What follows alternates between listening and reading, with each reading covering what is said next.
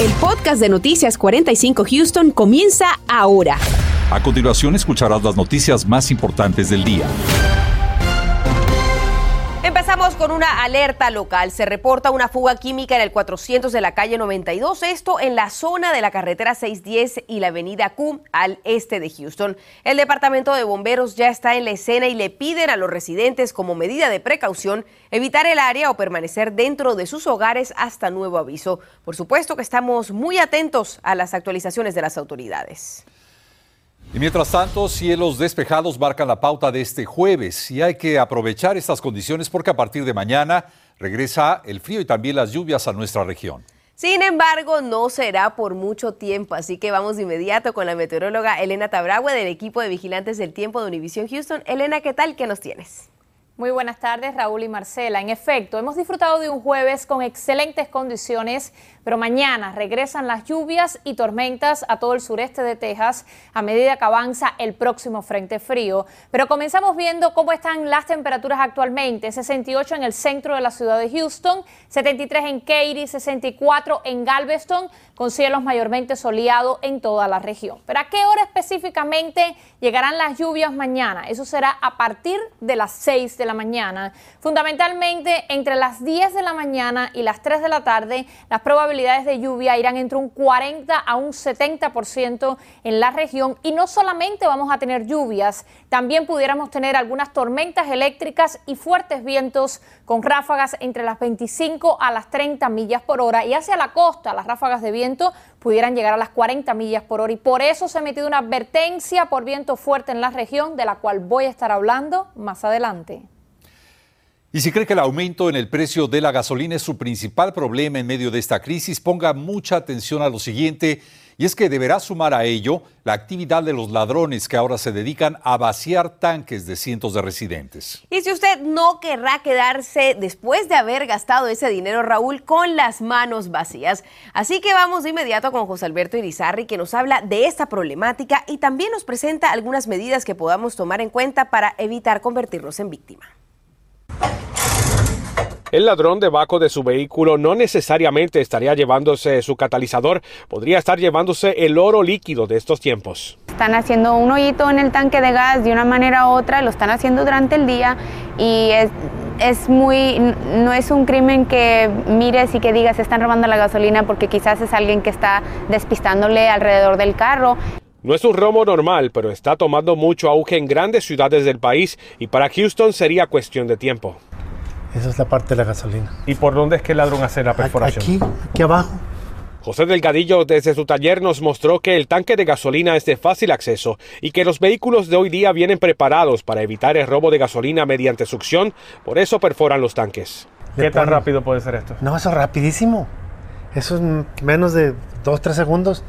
Nomás le cae el chorro. No hay que esperar a que les roben para buscar hacer algo. La policía recomienda tres cosas principales. Primero, que use su garaje. La mayoría de nosotros llenamos nuestros garajes con chatarra y dejamos nuestro artículo más caro, o sea, nuestro vehículo, estacionado afuera. Estacione en un área bien iluminada. Esto se aplica tanto fuera como dentro de la casa. Considere agregar también un sensor de movimiento y cámaras de iluminación adicional frente a su hogar. Evite estacionarse en lugares públicos por periodos prolongados de tiempo. En lugar de dejar su vehículo en el aeropuerto durante una semana, pídale a un amigo que se lo lleve. Los vehículos altos como camionetas pick-up volverían a ser el blanco favorito de los ladrones de gasolina.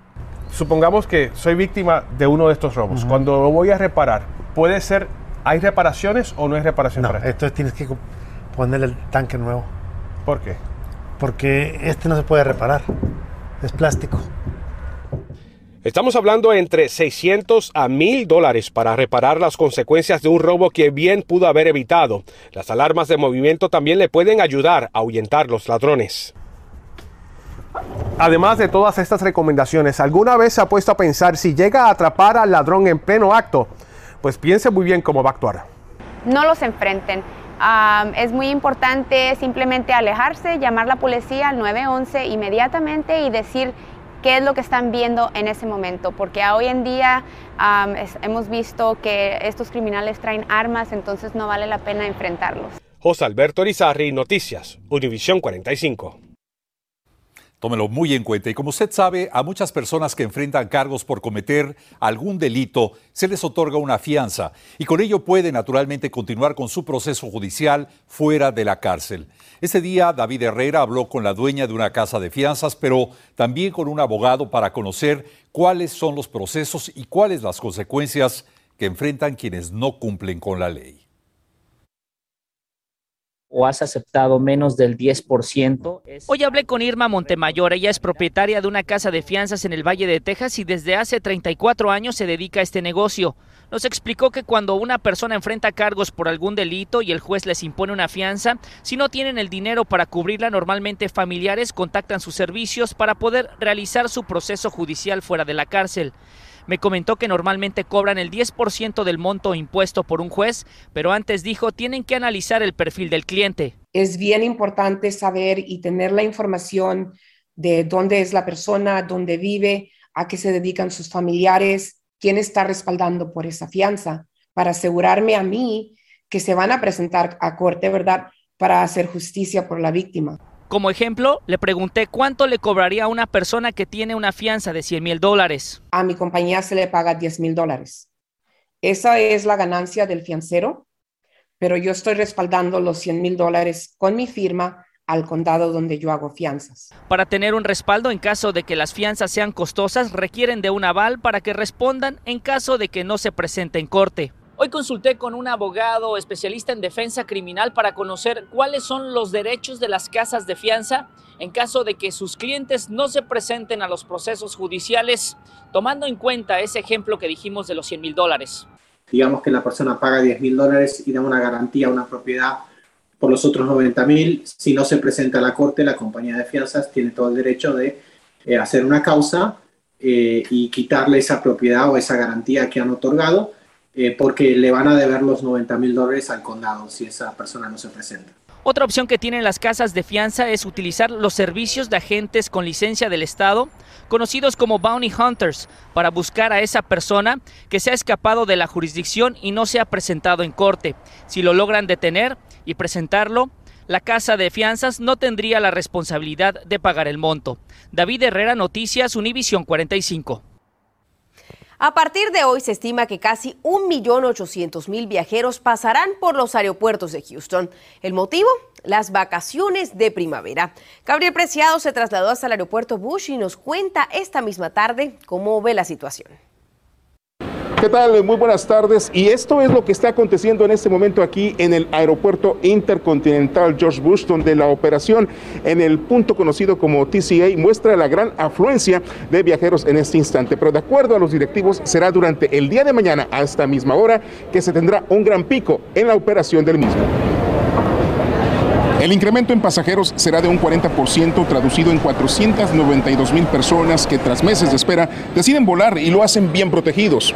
El año pasado el viaje se tuvo que cancelar con su eh, club de baile de, la preparatoria y estamos bien emocionados que este año lo podemos hacer. Tuvimos y tenemos ya esas, ¿verdad? Todas las, las boosters y nos hemos preparado, tenemos las vacunas. Creo que es necesario volver a la vida normal. Para evitar contratiempos, las autoridades le brindan las siguientes recomendaciones. Debido a la construcción avanzada en las terminales D y E del aeropuerto intercontinental, tenga usted mucho ojo, ya que hay cambios y tendrá que descender y tomar el tren subterráneo para trasladarse a las terminales C y A, ubicadas en la segunda planta para hacer ahí documentación de equipaje y pasar por los puntos de seguridad. Se le pide llegar con anticipación en viajes internacionales al menos cuatro horas y en viajes nacionales al menos tres horas. Una opción con costo para rápido avance en revisión en los puntos de TCA son los kioscos de Clear. Y si llega a dejar y a recoger pasaje, se le pide que lo haga ágilmente. Estas zonas son simplemente para bajar o subir pasajeros y ya. Obviamente se pueden dar el abrazo de despedida, pero la idea es hacer este proceso lo más rápido posible. Continúa vigente lo que es esa orden federal del uso obligatorio de la mascarilla, así que no van a poder pasar por el punto de seguridad sin esa mascarilla, tampoco van a poder volar dentro de esa aeronave. La situación actual de estacionamientos en el interior de los aeropuertos y zonas conurbadas como Eco Park, así como artículos permitidos en equipaje, las encuentra en www.flytohouston.com, en donde podrá encontrar descuentos de hasta un 33% en sus reservaciones en las terminales del aeropuerto. Una excelente forma de ayudar a ahorrar a su bolsillo. Y para conocer las noticias de último minuto y notificaciones de lo que acontece aquí en el aeropuerto, recuerde descargar nuestra aplicación Univision 45 Houston. La información en sus manos es poder. Aprovechela. Para Noticias Univision 45, Gabriel Preciado. Y al tiempo que llegan las vacaciones de primavera, también las autoridades despliegan un operativo para dar con los conductores que transiten bajo los efectos del alcohol o las drogas. El precinto 4 del condado Harris nos informa que del 11 de marzo, o sea mañana, al próximo domingo 20 de marzo estarán llevando a cabo esta iniciativa. Recuerde que puede ayudarse asignando un conductor elegido, también tomando servicios de transporte y quitándole las llaves a sus conocidos cuando vea que están impedidos para manejar. Y estamos llegando al final de la pandemia o aún nos esperan sorpresas a futuro. Nos acompaña en instantes el doctor Joseph Barón, director médico del United Memorial Medical Center de Houston. Y en video quedó captado el sospechoso de un asesinato, pero han pasado casi cinco años y aún no han podido detenerle. ¿Usted lo podrá reconocer? Estás escuchando el podcast de Noticias 45 Houston. Preste atención muy de cerca a las siguientes imágenes que vamos a mostrarle porque podría ayudar a resolver un asesinato ocurrido hace casi cinco años. En el video de vigilancia vemos al sospechoso que ha sido descrito como un hombre hispano y a las víctimas quienes después de una aparente discusión resultaron baleadas. Las imágenes son del 15 de julio del 2017 en el 10221 de Club Creek. La víctima mortal fue identificada como Javier Rodas y el otro hombre que resultó herido como Adam Valencia, quien tuvo que ser trasladado al hospital pero logró sobrevivir. Estamos casi a cinco años exactos de cuando sucedió el incidente y obviamente no hemos podido encontrar cierre a este caso, no hemos podido identificar a esta persona, no sabemos quién es, obviamente es claro el caso, se ve, obviamente se ve muy claro en el video, se ve la cara del sospechoso, una vez más, las autoridades piden a la comunidad, a quien haya visto algo o sepa algo que pueda ayudar en esta investigación, que por favor llame directamente a Crime Stoppers o a la policía de Houston al 713-308-3600. Y por otra parte, los Centros para el Control y Prevención de Enfermedades decretaron hoy la obligatoriedad de las mascarillas en el transporte público durante un mes más. Esta medida podrá ser reconsiderada por autoridades locales a partir del 18 de abril y dependiendo de las condiciones de la enfermedad en cada región. Con ello se seguirá usando mascarilla en aviones, trenes, autobuses y en general en todo tipo de transporte público. Esta medida expiraría el próximo 18 de marzo, pero por el número de casos aún existentes han decidido prolongarla durante un mes más. Y a nivel local, el panorama también parece estar mejorando. La juez del condado Harris anunció que el nivel de alerta por coronavirus ha disminuido y ahora el semáforo indica el color amarillo. Esto significa que hay que permanecer vigilantes, pero que los casos de contagio de COVID y las hospitalizaciones van a la baja. Asimismo, vuelven a pedirle a la comunidad vacunarse si es que todavía no lo han hecho. Y empiezan a surgir noticias optimistas en torno a los niveles de contagio y muerte por la pandemia por coronavirus. Uno de los protagonistas de esta lucha ha sido el doctor Joseph Barón, director médico del United Memorial Medical Center de Houston, a quien hoy preguntamos cuál es la realidad que vivimos frente a esta enfermedad. Doctor, gracias por estar con nosotros. Gracias por la invitación. Doctor, ¿puede confirmarse que la pandemia está siendo dominada a estas alturas? Mira, lo primero que tenemos que recordar es que esta es una enfermedad traicionera. Y aunque sí estamos viendo que hay una baja en el número de casos, la gente tiene que ser muy cautelosa y no bajar la guardia en ningún momento. Porque esto ya nos ha pasado en el pasado, ¿no? En el cual ves una disminución de casos, la gente como que dice, ah, no pasa nada, nos estamos poniendo bien, y vuelves a tener un repunte de casos. El, número de pacientes positivos que tenemos en, nuestros eh, sitios de estudio, es alrededor de 4.7% comparado a 40% que teníamos a inicio de año. O O sea, sí está bajando y yo creo que sí estamos empezando a ver la, luz al final del túnel. Ojalá que así sea. Eh, doctor Barón, ¿considera que los niveles son propicios para declarar una endemia que ya no pandemia? Yo creo que ahorita, sobre todo en la ciudad de Houston, vamos a saber esto en un par de semanas. Si a pesar de rodeo y a pesar de, de lo que es el spring break, tenemos una disminución en el número de casos, yo creo que entonces podemos decir con cierta seguridad que ya estamos entrando a la etapa endémica de la enfermedad. Es ya esta, a pesar de lo que nos comenta, una lucha que podemos considerar ganada en base a las cifras contra el COVID-19. ¿Qué más podríamos esperar o qué más podría surgir que nos tome por sorpresa? Eh, como tú y yo hemos platicado anteriormente, tú sabes que la Organización Mundial de la Salud eh, tiene 3.916 variantes de interés que están siguiendo. Cualquiera de estas variantes en cualquier momento se puede portar mal y volver a salir. Las noticias son buenas que vamos mejorando y que mucha gente ya es inmune porque se ha vacunado y algunos otros porque les dio la, la enfermedad. Pero siempre tenemos esa sorpresa de que podemos volver a tener un repunte de casos y es por eso que la gente tiene que ser cautelosa por el momento. Finalmente, doctor, con respecto a la dosis de refuerzo, quien ya la tiene, ¿tendrá que volvérsela a poner? ¿Qué se sabe al respecto? Sin duda alguna vamos a tener que repetir una vacunación en un futuro, pero ese va a ser basado en el tipo de variante que sea prevalente en ese, en ese momento. Y estamos pensando que para fin de año quizás requeramos todos tener otro booster o otro, otro refuerzo. Doctor, gracias por acompañarnos, el doctor Joseph Barón. Gracias por haber estado con nosotros. Gracias por la invitación de nuevo.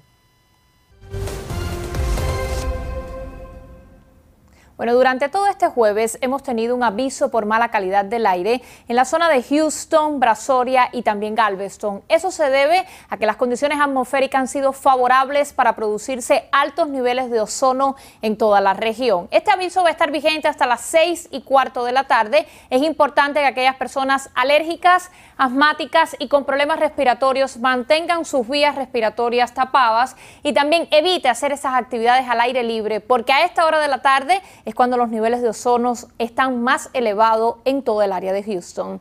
Y bueno, mañana regresan nuevamente las lluvias. Desde las 6 de la mañana del viernes y hasta las 5 de la tarde, las lluvias y algunas tormentas eléctricas van a estar desplazándose en nuestra región y todo eso vendría asociado con un fuerte frente frío que mañana se va a mover por el área. La línea prefrontal del frente va a ser la causante de esas lluvias y tormentas en nuestra zona. La buena noticia es que no se espera riesgo de tiempo severo para mañana viernes aquí en el área de Houston. Solamente esas tormentas de mañana serán capaces de dejar fuertes vientos con ráfagas que pueden superar durante la tarde las 30 millas por hora. Aproximadamente 4 de la tarde. 30 millas por hora en ráfagas de viento en Katy, estoy pronosticando 31 en Conroe, 24 en el Aeropuerto Internacional George Bush y 29 en el centro de la ciudad de Houston.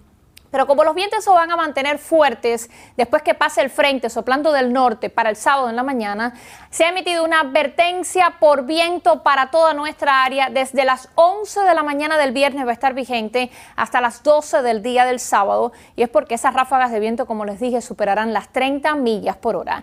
Y bueno, el sábado, después del paso del frente, condiciones secas y un descenso en las temperaturas, con máximas quedándose solamente en 55 grados y la mínima del sábado en el punto de congelación en algunos sectores y estoy pronosticando 33 para Houston. Y bueno, esta semana estamos preparándonos para la llegada de tiempo severo, que recuerden el pico de la temporada de tiempo severo tornados en nuestra área es entre marzo y el mes de junio. Es importante que cuando las lluvias son intensas y hay inundaciones en nuestra región, usted no cruce calles inundadas, porque por ejemplo, con 6 pulgadas de lluvia, un auto puede perder el contacto con el suelo. Con una pulgada y el, vehículo, el auto puede flotar y con más de dos pulgadas la corriente del agua puede llevarse ese vehículo. Así que es importante no cruzar calles inundadas cuando las lluvias intensas estén presentes las inundaciones repentinas se ocurran en algunos sectores de nuestra región. Más información sobre el cambio de horario en solo minutos.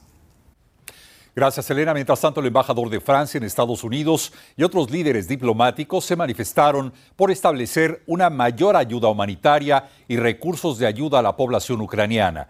Esas declaraciones fueron hechas aquí en la ciudad de Houston.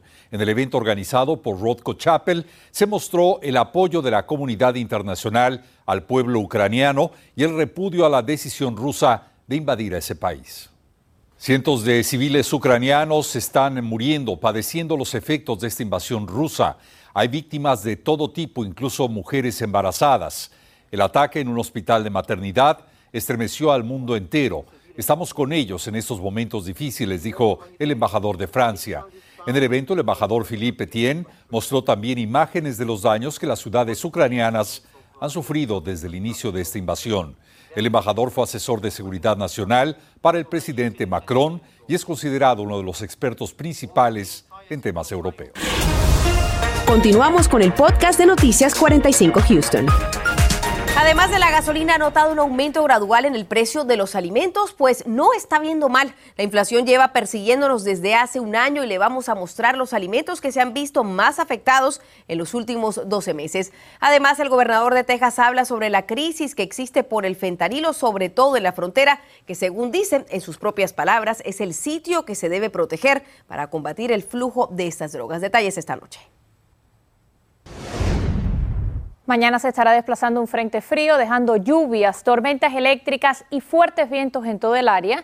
Y a esto se le suma que veremos un descenso en las temperaturas desde el viernes en la noche hacia el sábado, así que el fin de semana va a ser seco pero frío en la región.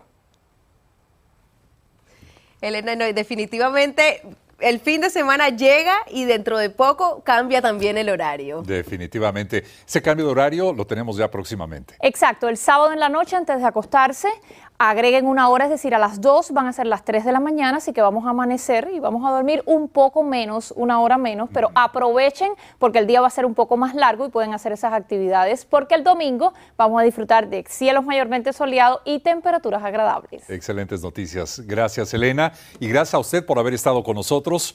Recuerde que tenemos una cita esta noche en punto de las 10. Feliz tarde para todos. Gracias por escuchar el podcast de Noticias 45 Houston. Puedes descubrir otros podcasts de Univision en la aplicación de Euforia o en univision.com diagonal podcast.